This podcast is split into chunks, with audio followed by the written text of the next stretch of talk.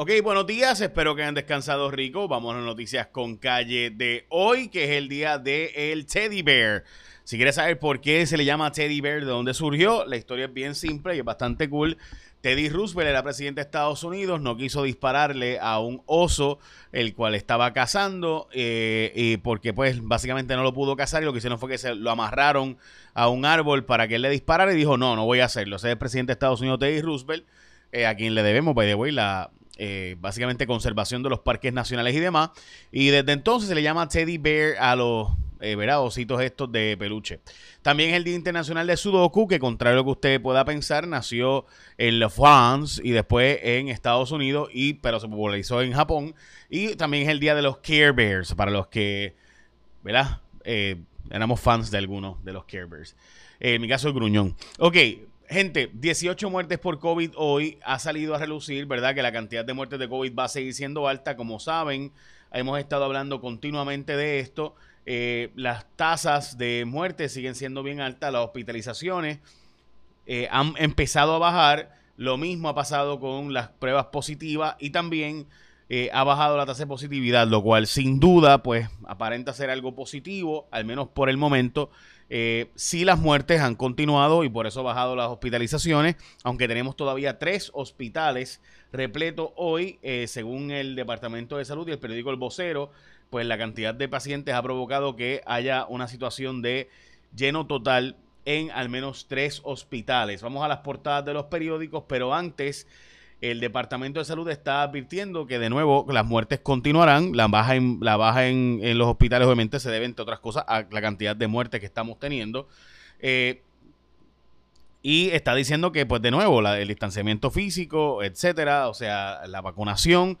Eh, y está preocupado el Departamento de Salud y está haciendo una investigación, tal y como lo habíamos dicho en el programa Cuarto Poder. Habíamos estado, habíamos sacado el pasado martes, no el anterior, eh, eh, habíamos sacado una historia de cómo gente estaba utilizando pues, dióxido de cloro y otro tipo de sustancias para tratarse o prevenir el COVID.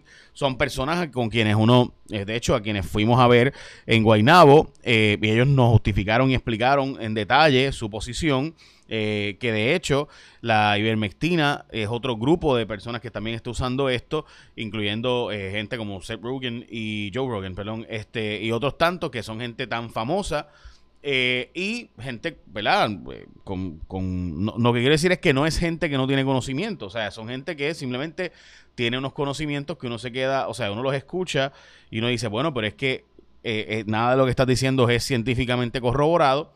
y entonces pues empiezan todas estas teorías y demás, así que hay una preocupación de verdad porque esto se ha propagado en Puerto Rico considerablemente y honestamente a mí me preocupa que yo creo que el Departamento de Salud, más que estar diciendo que están locos o que están mal, deberíamos sentarnos en una mesa. O sea, lo que pasó con eh, eh, la doctora Corbett y T.D. Jakes, que cuando él estaba pensando que no debía la gente vacunarse, él fue y se reunió con la que hizo la vacuna de Moderna, que es una joven doctora científico afroamericana, y eh, ella le dijo, mira, esto es lo que hace la vacuna, le enseñó la vacuna, le mostró cómo funciona, y empezó gente, empezó T.D. Jakes a ayudar y promover, T.D. Jakes es uno de los líderes religiosos más importantes de la comunidad afroamericana, y empezó entonces a fomentar la vacunación. Así que para mí, más que seguir en esto de diablo, qué bruto, mira, que...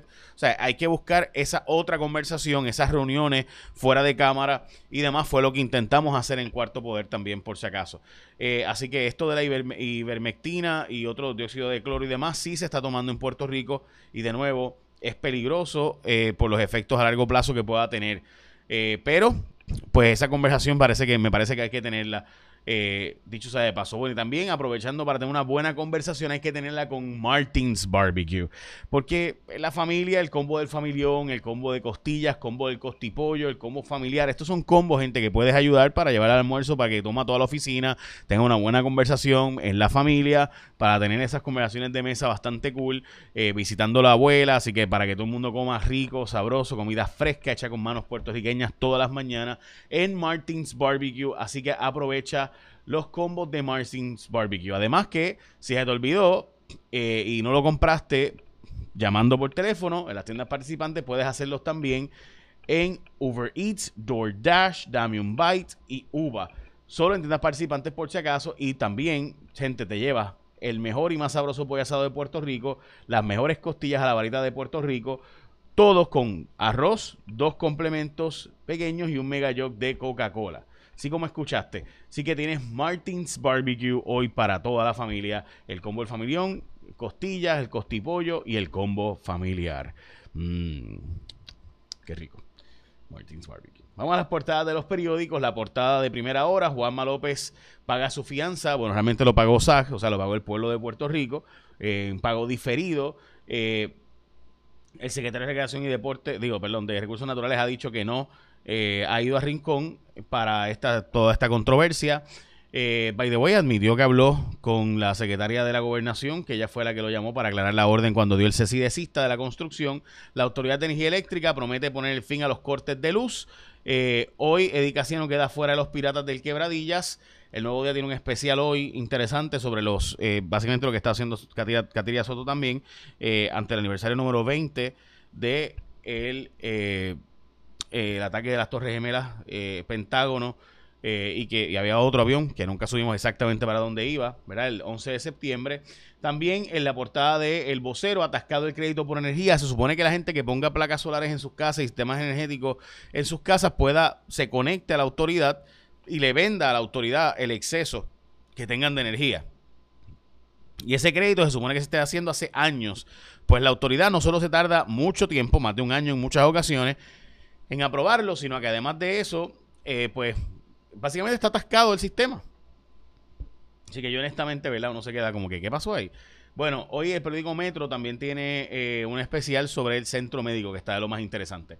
Bueno, la Autoridad de Energía Eléctrica, como les mencioné, programa el fin de los apagones porque ya puso en sistema lo que estaba fuera de servicio en Aguirre, en Costa Sur y en Palo Seco, así que se supone que no sigan esos apagones, pero bien puede ocurrir otra falla que en cadena termine siendo lo que pasó, según la Autoridad de Energía Eléctrica y personas de la Autoridad de Energía Eléctrica, que lo que provocó que salieran esas unidades fue un sopetón eh, de una línea de transmisión que se supone que esté protegida, esa línea de transmisión es de Luma, eh, supuestamente hubo, un, el 23 de, agosto hubo un, daño en esa línea y esa línea supuestamente causó un efecto en cadena, alegadamente.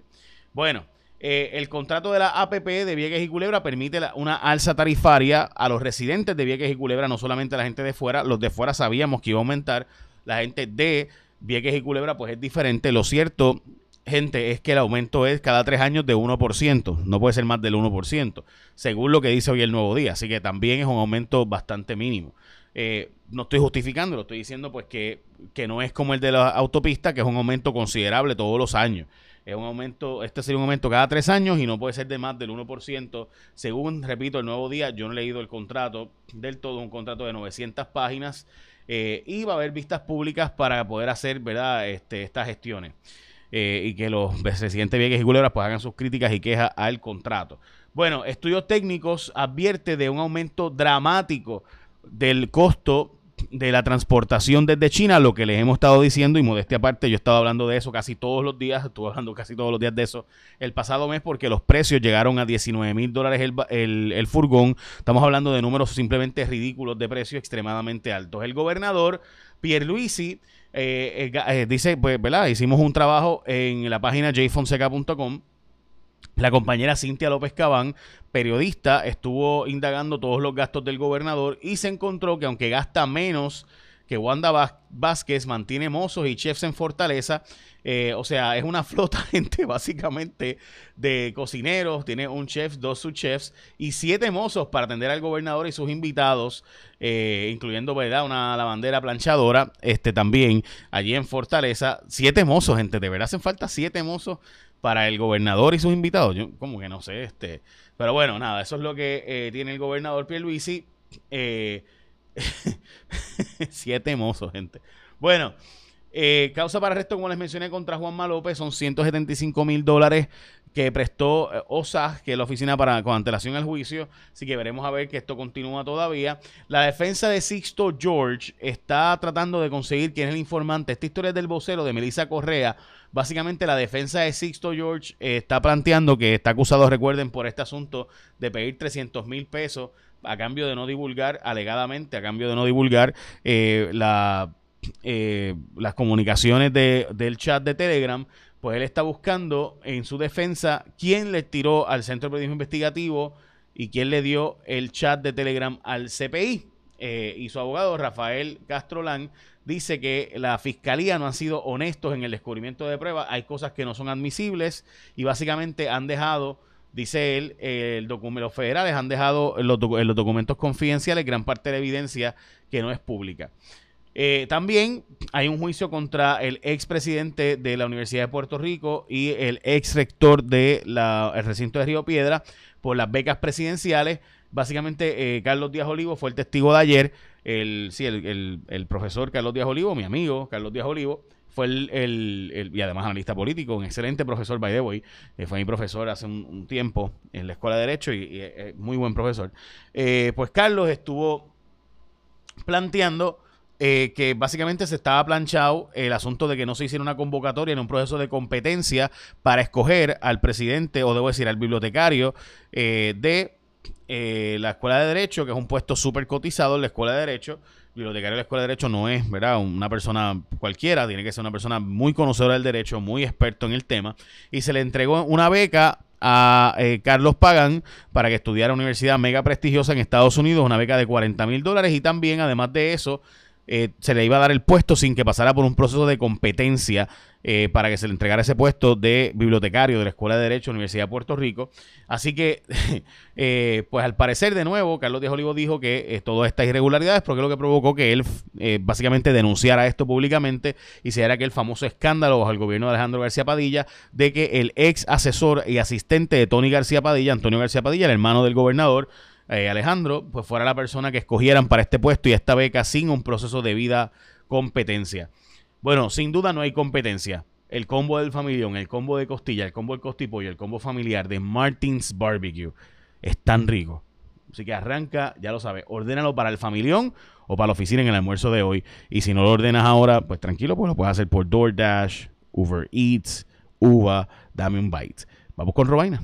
Saludos amigos de Noticias con Calle, llegó el jueves, las condiciones del tiempo hoy variables, buenos momentos de sol, incrementa nuevamente el polvo del Sahara y veremos otra tarde lluviosa para la montaña, costa norte, noroeste y también en la zona metropolitana porque ya cambia la dirección del viento del este-sureste, ese riesgo de precipitación de un 50 y hasta un 60%, esos aguaceros y tronadas pueden provocar problemas de inundaciones y alguna ventolera, así que cautela por esa parte, todo se disipa con la puesta del sol, día caliente con máximas de 90 a 94 grados, índices de calor de 100 a 107, manténgase hidratado y aún tenemos advertencias para operadores de embarcaciones pequeñas hasta las 2 de la tarde para aguas del Atlántico, la costa norte y el canal de la Mona por olas de hasta 7 pies. Mejora gradualmente durante esta tarde ya con olas de 3 a 5 pies y se mantiene ese boletín de alto riesgo de corrientes submarinas en la costa norte y noreste de Puerto Rico, así que mucha precaución. Bañistas estará muy bueno ya durante el fin de semana. En cuanto a la actividad tropical, tenemos dos horas de sospecha ciclónica, una onda tropical al suroeste de aguas del Mar Caribe que tiene un potencial bajo de un 20% una vez esté ingresando sobre aguas del Golfo de México y otra onda tropical que sale el sábado del continente africano con un potencial ciclónico de un 50% a largo plazo. Estaremos atentos, pero todavía los modelos varían muchísimo en cuanto a la intensidad, obviamente, y la trayectoria de este sistema. También tenemos a Mindy, que es depresión tropical, se encuentra entre Florida, el sur de Georgia y Carolina del Sur, provocando lluvias. Mindy tendrá corta vida, ya para mañana estará desplazándose sobre aguas del Atlántico y todavía Larry es un huracán que estará pasando entre hoy y mañana al este de la isla de Bermuda. A largo plazo, aquí en casa se establece una vaguada durante el fin de semana, llega una onda tropical entre domingo a lunes, así que entraremos en un patrón de tiempo más lluvioso, especialmente durante el fin de semana y para la próxima semana laboral, pero también llega más polvo del Sahara. Yo los espero con más simulación del tiempo mañana aquí en Noticias con Calle. Lindo día. Muchas gracias, Elizabeth. Bueno, ok, gente, este, por si acaso, si quieren comunicarse con nosotros en Cuarto Poder, esto es lo que tienen que hacer. El número, ese número que están viendo realmente funciona solo a través de Signal. Así que se lo digo para que sepan. Tú escaneas el código, lo voy a poner ahora donde es para que puedan escanear el código. Eh, y ese scan Usted puede coger su celular, lo apunta ahora mismo ahí en la pantalla y le abre cómo comunicarse con nosotros, ¿ok? Nada, eh, para la gente que me ha estado preguntando. Y por si acaso, si el programa completo está en bopa.tv, si entran a Cuarto Poder, está completo el show del pasado martes. Ok, echa la bendición, que tenga un día productivo.